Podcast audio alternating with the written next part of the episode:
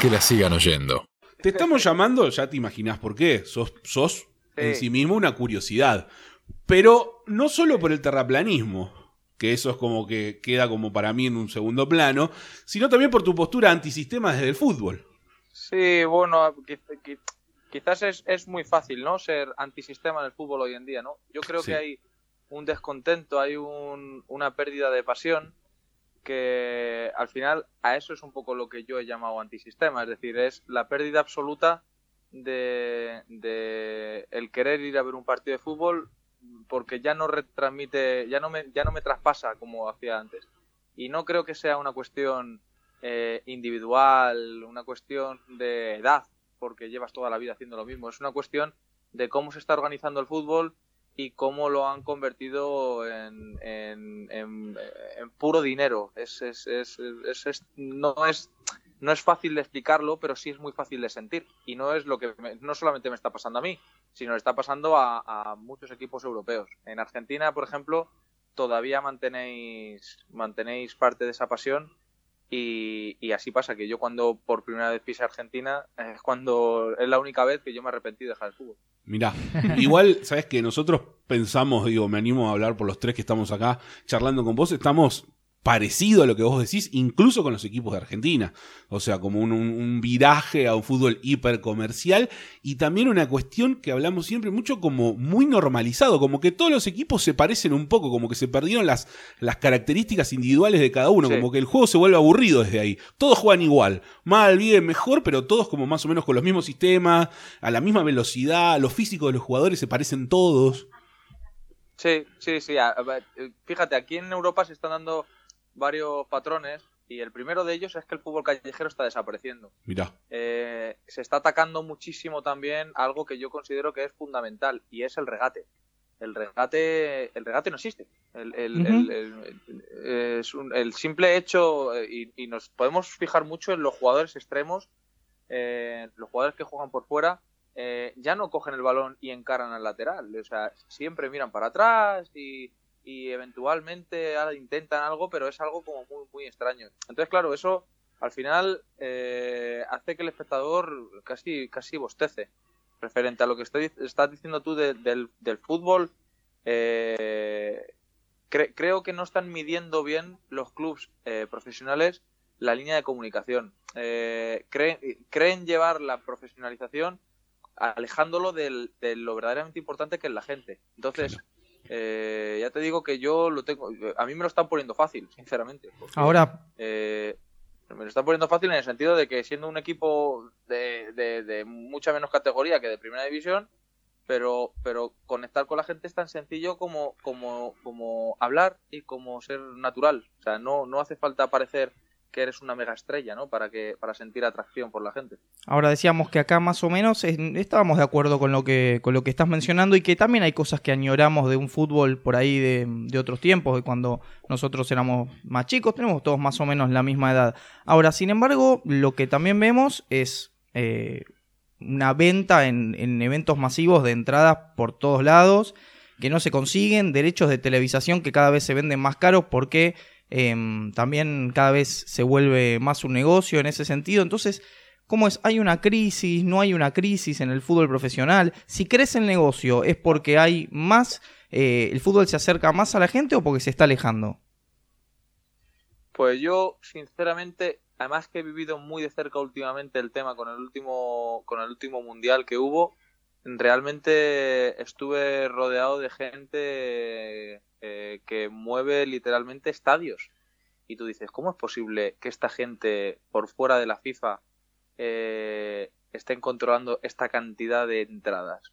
Hay un negocio muy oscuro ahí con el tema de las entradas y la gestión de, de ticket que, que, bueno, alguien tiene que estar saliendo beneficiado de todo esto, porque no es en absoluto normal. Y, y además campos que en principio no hay entradas y luego los campos están medio vacíos. Dices tú, eh, ¿qué está, qué está pasando ahí, no? Eh, ¿Quién se está beneficiando y cuál es el interés real de todo esto? Yo lo que creo es, pero ya no es solamente el fútbol al final, para mí es un reflejo de la sociedad. Y, creo que cada vez, eh, tanto por la parte del futbolista profesional como del aficionado, cada vez vivimos las cosas con mayor desinterés, eh, con, con, más, eh, desde el, más el punto individual más que el del colectivo, hasta el del hincha, ya empieza, aquí en España piensa en, ¿qué me ofrecen estos a mí? No, no, pero aquí has venido tú simplemente a estar a cantar y a...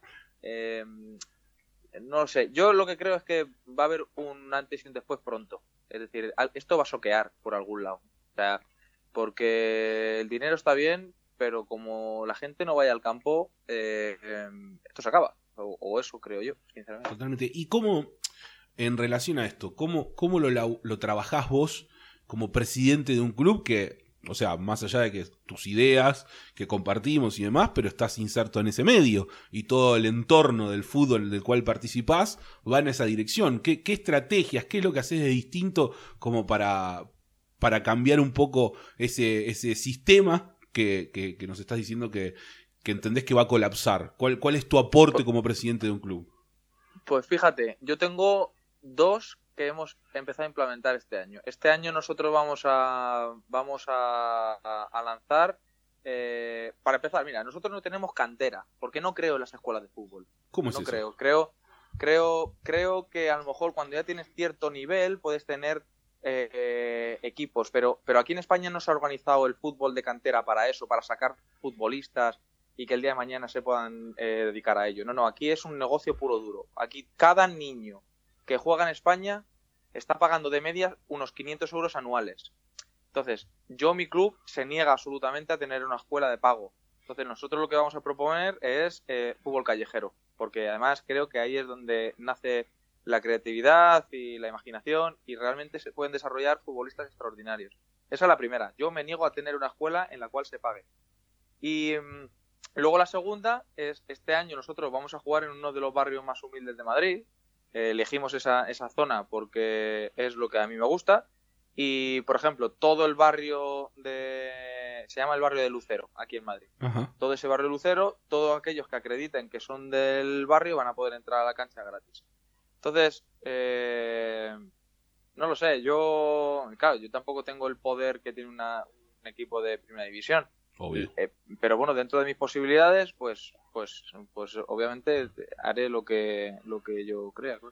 Perfecto. Bueno, pero ahí ya tenés dos grandes medidas. Uno, esto de la entrada gratis y de generar sentido de pertenencia en el barrio, que está buenísimo. Y esto que yo no sabía, que, que, se paga tanto en las, en las canteras, en las escuelas de, de, fútbol de España, por lo menos. Acá en Argentina, creo, si acá los chicos no me dejan mentir, no es así. Se puede pagar una pequeña cuota para, para el club, pero en general los chicos pero así Se empieza. Así, claro, porque así se empieza. Aquí empezaron así empezaron con una pequeña cuotita de, nada, con que pague el chandal y, el traje ya vale. No, pero cuando ya dijeron, eh, cuando ya empezaron a coger el control de todas las instalaciones deportivas del país, dijeron, ojo, que es que los niños o pagan lo que decimos nosotros o los niños no juegan. Entonces, eh, el, o sea, el precio o la inflación, como lo quieras llamar, de que tu hijo juega al fútbol, te estoy hablando de 500 euros pero puedes encontrarlo por 600, 700, 800, 900 y hasta 1000. Es decir, eh, auténtica barbaridad simplemente porque un niño eh, juega al fútbol. Entonces, no, basta, basta, basta. en Argentina, eh, los representantes son quizás los que tienen más la potestad de, ese tipo de juego económico y quizás son la pata más sucia de, lo que se quiere las inferiores o la cantera, como, como decís vos, Javi. Pues sí, fíjate, a ver, eh, en el mundo del fútbol también te vas a encontrar un poco de todo. Yo el otro día me encontré con una de las personas más repugnantes que me había dado en, en, el mundo del fútbol, ¿no? Yo, él no me conocía a mí, eh, claro, porque si me llega a conocer obviamente ni me llama. Pero cuando, claro, claro, si me llega a, si llega a leer un poquito sobre mí, no se le hubiera ocurrido llamarme, pero eh, es un, un representante pues que trae jugadores africanos y, básicamente los trataba como basura delante mía. Y yo le dije, escucha, yo creo que tú te estás equivocando de persona porque me hablaba de, paquetes de, paquetes de jugadores directos y el que te valga te quedas y el que no te vale... como un álbum de figuritas. Claro, yo estaba alucinando, digo, escucha, este tío, o una de dos, o es alguien infiltrado que me está intentando testear, no, no, pero luego pedí información y claro, le llaman el carnicero, o sea, para que te hagas una idea, ¿no? Bien, lindo apodo. Eh, sí, pero luego, bueno, me he encontrado con algún representante que, que, por ejemplo, no firma contrato con futbolistas y que empieza a ganar dinero pues cuando el futbolista ya es profesional. Entonces, bueno, eso más o menos, al final, bueno, me puede parecer más o menos ético, entre comillas. ¿Y Una especie de inversión. ¿Cómo es que se financia eh, el club mientras tanto, digo? ¿O, qué fuentes alternativas a, las que estás mencionando que eh, no te parecen que sean, digamos, lo mejor posible? Eh, ¿De qué manera encontraron ustedes para financiarse? Pues mira, nosotros en tercera división ya recibimos eh, la liga, el convenio de televisivo destina eh, el 1% de todos los derechos televisivos a la, a la, financiación de los equipos de segunda B y de tercera división. Eso viene a ser más o menos, para que te hagas una idea, entre 30 y 40 mil euros simplemente de, ese porcentaje chiquitito de lo que obviamente se lleva los gordos, ¿no? El Real Madrid, el Barcelona y todo esto. Eso por ahí. Luego, pues obviamente con, con, el nombre que hemos cambiado y todo esto, pues la verdad que estoy recibiendo mucha ayuda, eh, mucha gente se está haciendo abonada, que la gente le mola la idea de la camiseta. Ahora, Javi, sí, ahora, una cuestión uno que reflexiona, digo, pues hasta ahora estamos como de acuerdo, como podríamos darle un abrazo, tenemos la misma idea sobre el fútbol y estamos por el mismo camino o buscando lo mismo de distintos lados. Vos una, con una participación directa, nosotros como hinchas y como periodistas, de este lado del charco aquí en, Argentina. Pero la estrategia de cambiarle el nombre a un club, por ejemplo, acá cambiarle el nombre a un club para nosotros en Argentina es algo que es impensado, porque es como romper la identidad, es romper el barrio, es romper al hincha, y, lo que has hecho es, es eso le sacaste al Móstoles su nombre. Y, lo entiendo, lo entiendo. O sea, a mí no se me ocurriría bajo ningún concepto romper un club histórico. Pero te cuento, yo este club realmente lo, hago nacer hace tres años. Yo no, yo no tenía ni un hincha, cero hinchas. El, hincha era mi padre, mi madre y mi tío. ok. Eh, claro, yo no tenía ni arraigo, o sea, ni arraigo a ningún sitio. Este, este era un club virgen para eso. Obviamente si yo hubiera tenido entre manos un club de más de 60 años, 70 años, eh, con... No, no, o sea, de hecho, eh, creo que hasta por estatutos debería de estar prohibido. Ahora, si es un club que no tiene absolutamente, o sea, no existe realmente, por así decirlo, pues, pues bueno, ya te digo, no, a mí nadie me ha dicho nada porque ya te digo que tenía hinchas cero, o sea, no, no, no había ni uno. Y bueno, y, y, y alguno que simpatizaba le ha gustado la idea, o sea que tampoco... Perfecto. Y bueno, y ahora vamos a pasar a lo por el cual creo que últimamente te habrán estado llamando por todos lados y consultando y demás. Digo, ¿cómo terminaste vinculando a un equipo de fútbol con la, con la idea del terraplanismo? Pues mira, precisamente por lo que estábamos comentando antes, ¿no?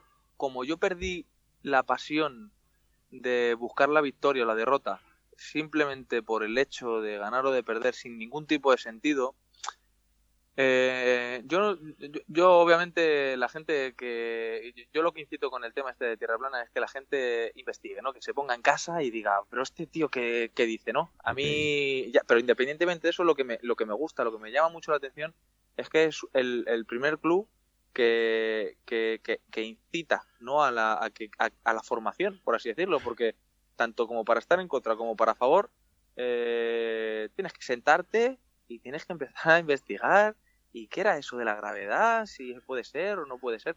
Y claro, resulta que, tengo a lo mejor más de 300 mensajes de personas que me están diciendo, oye tío, y a ver, si la masa de dos cuerpos, y dices tú, ojo, que esto que, que eso me lo ha preguntado un jugador de segunda división de España. Eso, eso, eso, es una, eso es una bomba. Eso, eso, eso ningún sistema educativo en la historia de este país ha conseguido que la gente y, ya te digo que, los futbolistas por lo general, cuanto más profesionales, más pasan de todas estas cosas, se sienten en su casa a investigar, ¿sabes? Independientemente si estén a favor o no. Claro, pero podría haber sido eh, podría haber sido también el Karl Marx Fútbol Club, por ejemplo, y también se ponían a, investigar, digamos. A mí, se me ocurrió, a mí se me ocurrió eso porque es una cosa que me parece súper, súper interesante, en la cual yo realmente estoy convencido y, y, y no lo sé, me empecé a mover hace dos años en estos ambientes y sí es verdad que aunque estés a favor o en contra, es un movimiento que está siendo muy censurado, está siendo muy atacado en canales de YouTube y también obviamente cuando basta que te lo nieguen para que te, por lo menos en, persona, te, te, reveles, ¿no? Decir, oye, mira, por mis cojones ahora que, que, ahora no me vas a censurar, ¿sabes? Que ahora ya no, no, por mucho que canceles canales de YouTube, lo vas a tener que chupártelo por, por narices. Y bueno, nace un poco también, un poco por ahí también. Ok, podríamos decir que más allá de, la idea en sí del terraplanismo, ¿te gusta eh, que el concepto interpele? O sea, que... provocar también. provocar un poquito, ¿no? Sí, sí, porque ya te digo que eh, el, para mí el fútbol, eh, yo, para mí el fútbol a nivel profesional, porque el fútbol es deporte cuando te bajas con tus colegas a jugar al campo y ahí sí es deporte, pero cuando el fútbol se convierte en profesional y obviamente está monetizado, pero a niveles además de locos, ahí, ahí estás enviando constantes mensajes y para mí es una herramienta social. Que lo único que están haciendo ahora mismo, lo están utilizando esas herramientas sociales para lucrarse los propios propietarios del club. A mí lo que me interesa es eh, generar dinero para, para poder hacer cosas en pos de la sociedad. Es, es, es, es al contrario, es decir, yo lo que quiero es, si yo algún día llego a generar muchísimo dinero con esto, lo que, lo que va a pasar es que yo voy a crear un centro de investigación, eh, pero, pero, pero para que nos juntemos todos para ver qué pasa, ¿sabes? No, no, no, no para buscar el confrontamiento, decir, no, no, unos estos y otros otros. No, no, escucha, si yo lo que estoy promoviendo es, si yo soy el primero que quiero saber, si, es más, si yo el día de mañana, por la razón X, se determina efectivamente que nos estamos equivocando, yo mañana quito el nombre ese. Pero si no es, para mí no hay ningún problema, pero realmente lo creo que es así y por eso lo hago.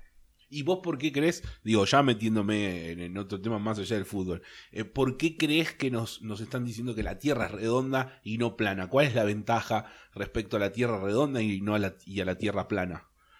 Pues la misma ventaja que tienes tú un investigador cuando tiene una rata dentro de, un, de una jaula, ¿no? Investiga con ella, hace un poco lo que quiere con ella. Es decir, si tú le preguntas, a, no le vas a preguntar porque no te va a poder contestar, pero la rata no sabe ni de dónde viene, ni hacia dónde va, ni lo que es ella en sí mismo, ni en el lugar donde existe. Entonces es un poco el mito de la caverna, ¿no?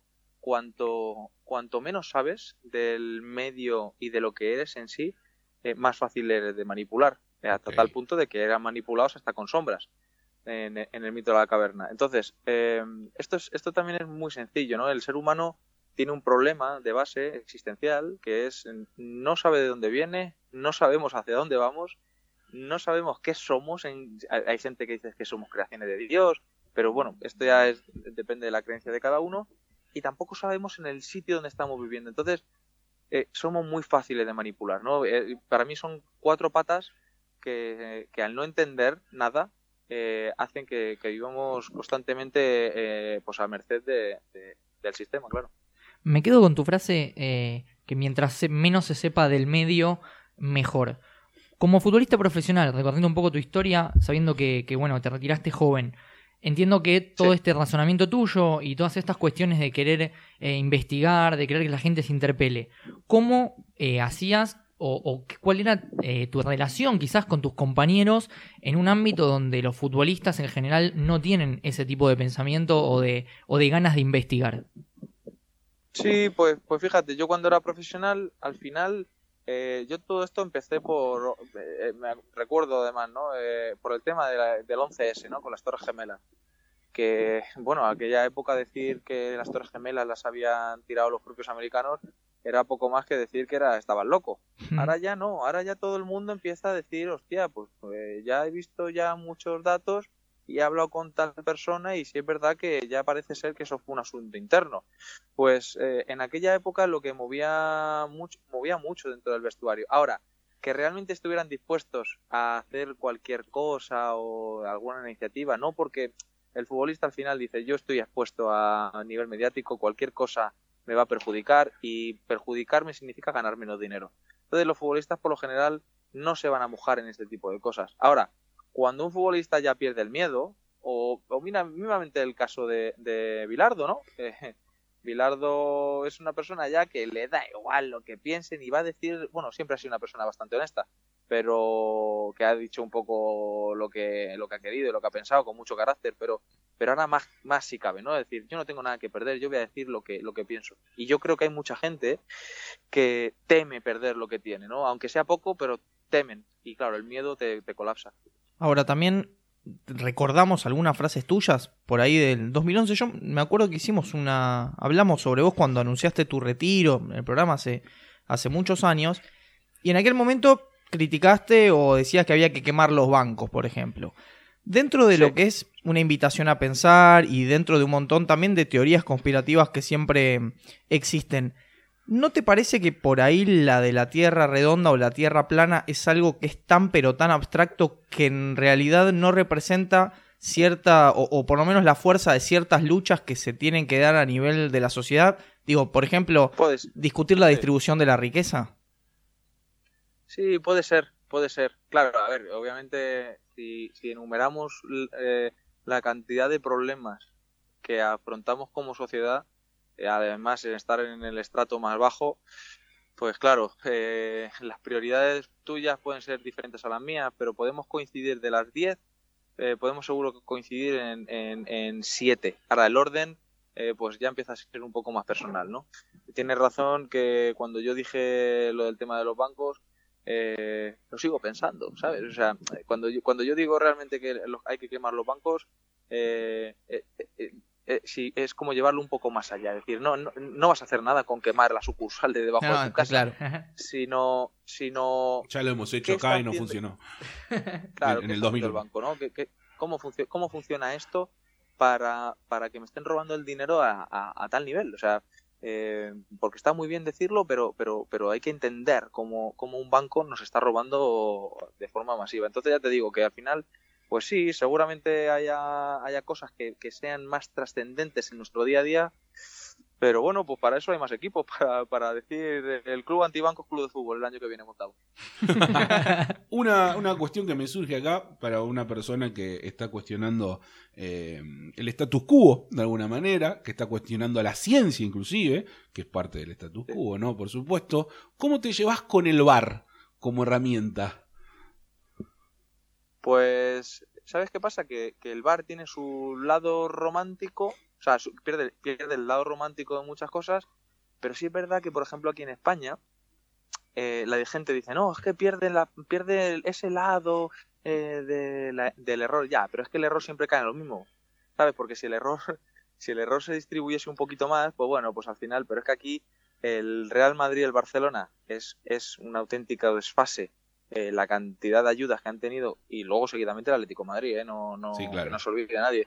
Pero, pero claro, es que, el, es que si, si, estuviera un poco más distribuido el error, pero es que no es así. Entonces ahí, ahí tengo un poco sentimientos encontrados. Yo, yo casi hasta diría que estoy más a favor del VAR porque, porque se ha demostrado de que, de que puede llegar a ser más justo el fútbol. Ahora, también es verdad que tienen que acelerarlo. No podemos estar esperando un minuto y medio ahí que si ha sido no ha sido. No sé cómo se tiene que hacer, pero pero tiene que ser todo mucho más ágil, porque si no, la verdad que al final se convierte en, no sé. En, el, barrio nos ponemos de acuerdo, ¿no? Si fue full, no fue full, si me agarraste.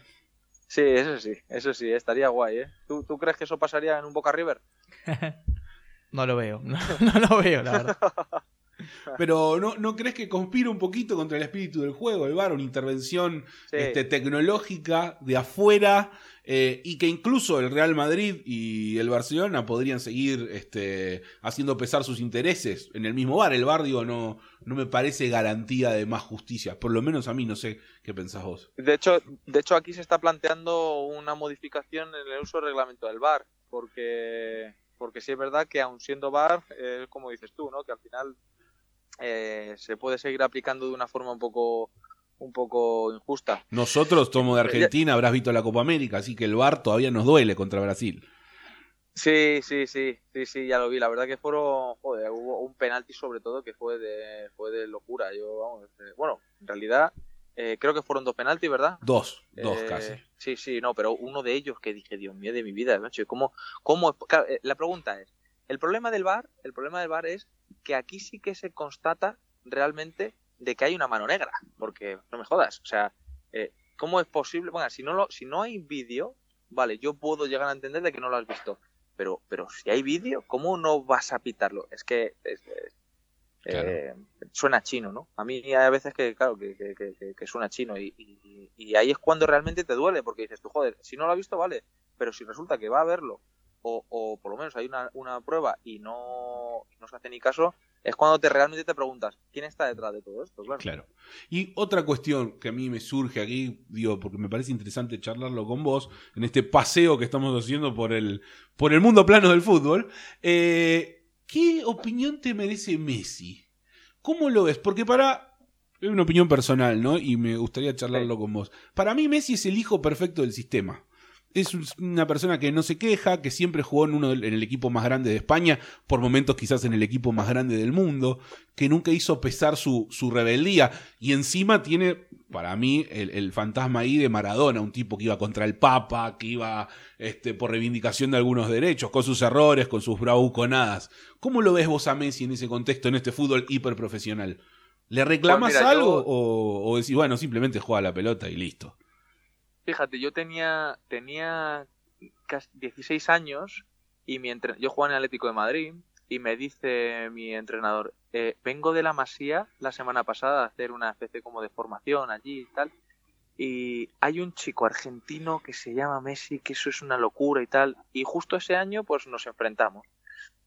Y, y yo ahí vi vi la cosa más increíble que yo había visto en el mundo del fútbol y para mí Messi no no no a mí me, ha hecho un antes y un después absolutamente en la concepción de lo que es el fútbol y de, de, la calidad técnica de, la, de, lo decisivo que es un ser dentro del mundo del fútbol. Ahora ahora si me llevas al plano personal pues qué quieres que te diga Messi no se pringa en nada.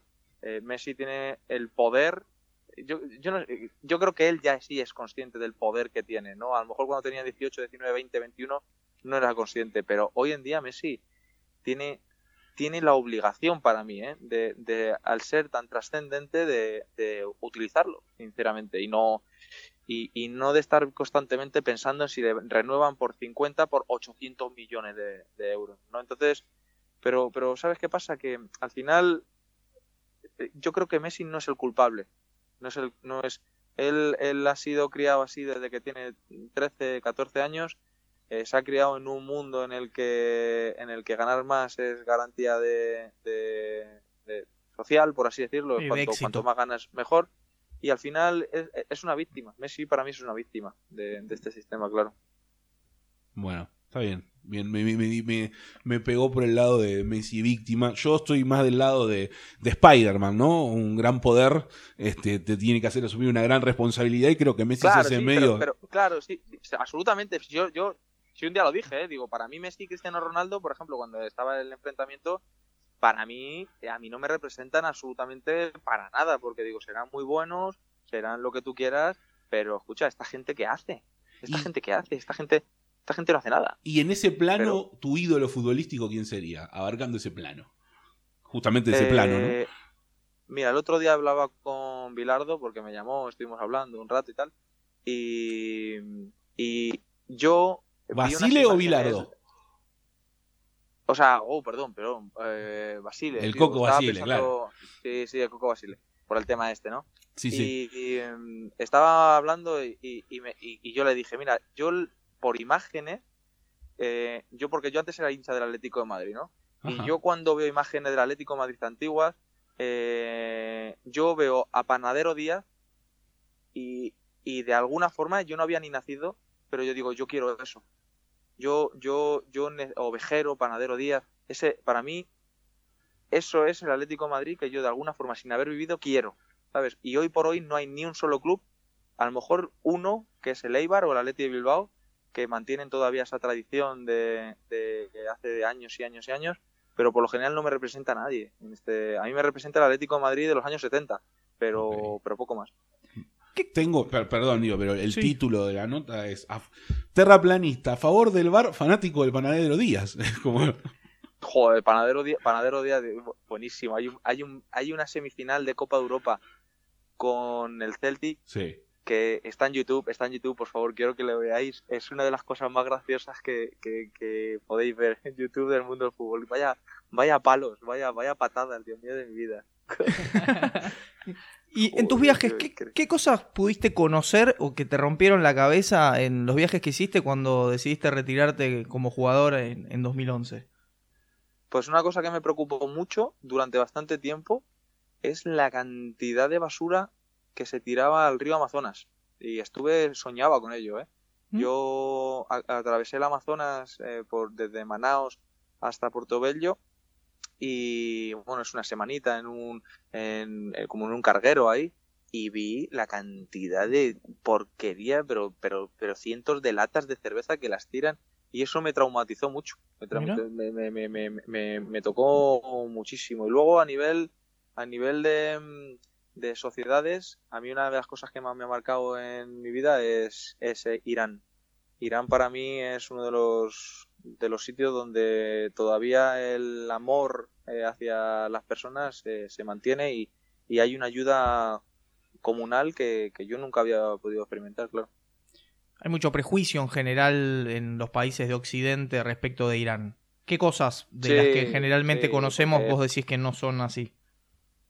Sí, no, es, que yo, yo siempre digo lo mismo, digo, ¿tú te piensas que yo voy a tener las pelotas de, de, de ver agresiones, eh, eh, mujeres violadas o cosas así y tener los huevos de venir a España y decir que, que eso es maravilloso? Pues obviamente no, pero es que no es así, es que yo me niego, o sea, no puedo mentir, no puedo decir que en Irán se cometen atrocidades porque no es así. Es que, eh, de verdad, yo, sobre todo a los europeos, les incito a que vayan allí porque además les vale barato. Un vuelo a Teherán vale 250 euros, por así decirlo, ida y vuelta. Pues joder, si tanto, si tanto queréis saber, en vez de gastároslo en el bar, ahorrarlo durante cuatro meses y, y por favor ir. Y si yo no tengo razón, pues, pues, pues decírmelo, pero es que no va a pasar. Javi, la verdad que eh, yo pensé que nos íbamos a terminar peleando por, por el por terraplanismo, pues la verdad yo no, no comparto la idea, pero me parece secundario. En algún punto te queremos invitar a comer un asado cuando vengas a Argentina. No, yo te, te agradezco y me parece muy inteligente lo que, lo que estás comentándome y me agrada mucho escucharlo porque lejos de lo que parece que estoy buscando la gresca o, o que estoy buscando un poco el enfrentamiento de la tierra así, lo que, lo que promuevo de verdad es que, que haya un interés, que, que, que hay, hay, tiene que haber algo que, que nos mueva otra vez, ¿no? Y, y, y de alguna forma, si yo desde el plano individual soy capaz de, de mover alguna persona en el mundo para, para que pueda investigar, para que, para que pueda, no sé, no sé, de alguna forma salir de este letargo en el que estamos metidos todos, yo encantado. Javi, bueno, nosotros por aquí estamos como más que satisfechos con esta, con esta conversación de fútbol y opinamos parecido. El fútbol no solo es lo que pasa ahí en la cancha con la pelota, sino es una Sí. expresión, es una expresión genuina de, de- de- de este bicho loco que somos el- los seres humanos y quizás una de las más, más lindas, ¿no? Porque es un juego y Sí. porque tiene un, un montón de condimentos, así que hermosa charla hemos tenido. Joder, yo, Va- vamos a seguir yo- yo lo que- investigando. Yo voy a seguir investigando sí. sobre el terraplanismo. Yo te pido que vos me sigas investigando sobre que la Tierra es redonda, que en algún momento averigüemos por qué en La Paz, en la altura, la pelota no dobla, que es algo que tiene que ver también con, con la física este, y la geología. Digo, hagamos un combo y en algún momento nos vamos a encontrar. joder, sería, vamos, sería, joder, sería de lujo, ¿no? Poder hacer una mesa redondita y ahí encima mezclar ambos ambos temas y además sí aprovecho pero tengo que que- porque yo quiero vivir una cosa en Argentina Ajá. y es el es el, el este el, eh, cuando juega Newells contra el, el clásico este cómo se llama Con este Central, con el- Rosario Central. Central.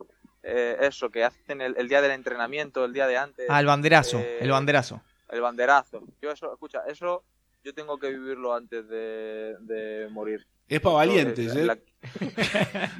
Es una cosa. eh, nosotros acá, los muchachos hincha de River, los dos tenemos acá. Yo soy hincha de Quilmes, que es un equipo de la, de la segunda. sí de- sí lo conozco Bueno, lo conozco ahí, lo conozco Colme. O sea, no se metan con Quilmes. Pero Newell's Central es una cosa. Picante, picante. un abuelo rosarino hincha de Newell's. Eh, familia hincha de Central y, y es terrible, ¿eh? Se pone Sí. bastante Sí. heavy, como se dice acá. Se pone Sí, pesado, pesado, ¿eh? O sea que si te Y yo yo no soy, bueno. yo no soy aficionado de ninguno, ¿eh? pero, pero joder, yo, yo veo eso y digo, Dios mío de mi vida. Ese es mi sueño, ese es mi sueño con Flutter, ese es mi sueño, tener, tener un movimiento así, Dios mío de mi vida. Bueno, si, si, si, si lo- lográs eso con el Flutter, ahí iremos nosotros a verlo. Vamos con las banderas. Vamos nosotros. con la bandera nosotros. Ahora me quedo con que dijiste que querés hacer una mesa redonda y con eso cierro yo. Eso es, eso es. Te agarramos ahí. Ese va, ese va a ser el corte de audio. Quiere hacer una mesa redonda. Lo dijo el de Flat Earth. Perfecto. Javi, muchas gracias y mm, bueno, si tenemos la posibilidad en algún momento de llevarte un Newell Central, te lo hacemos saber y te venís. ¿El? Perdón, no te he oído, se cortó justo. Que si tenemos la posibilidad en algún momento de llevarte a un Newell Central, a un clásico rosarino, como se le dice acá, Joder. eh, charlamos y te venís. Y nosotros creo que ninguno ha ido de acá de la mesa. Ninguno. Y, Ninguno. tam- y también como, como hincha de fútbol, más allá de los equipos que somos, nos parece fascinante, peligroso o como ver Apocalipsis Now. Es un- toda esa combinación. A mí me da igual. Y luego no pasa nada. La gente tiene miedo y luego no pasa nada. Totalmente. Total- Bueno, sí, más o menos. Igual. Yo he estado en algunas canchas donde han pasado cosas. Un día te voy a hablar del hinchada de Chicago, de la Almirante Brown, que por ahí no son tan famosas, pero hacen cosas. Así que bueno, Javi, eh, un gusto para nosotros y seguramente estaremos volviendo a charlar con vos porque la verdad que es un gusto hablar de fútbol. Pues ya te digo, lo queráis, aquí tenéis mi teléfono y ya dispuesto a todo. Que la sigan oyendo. Que la sigan oyendo.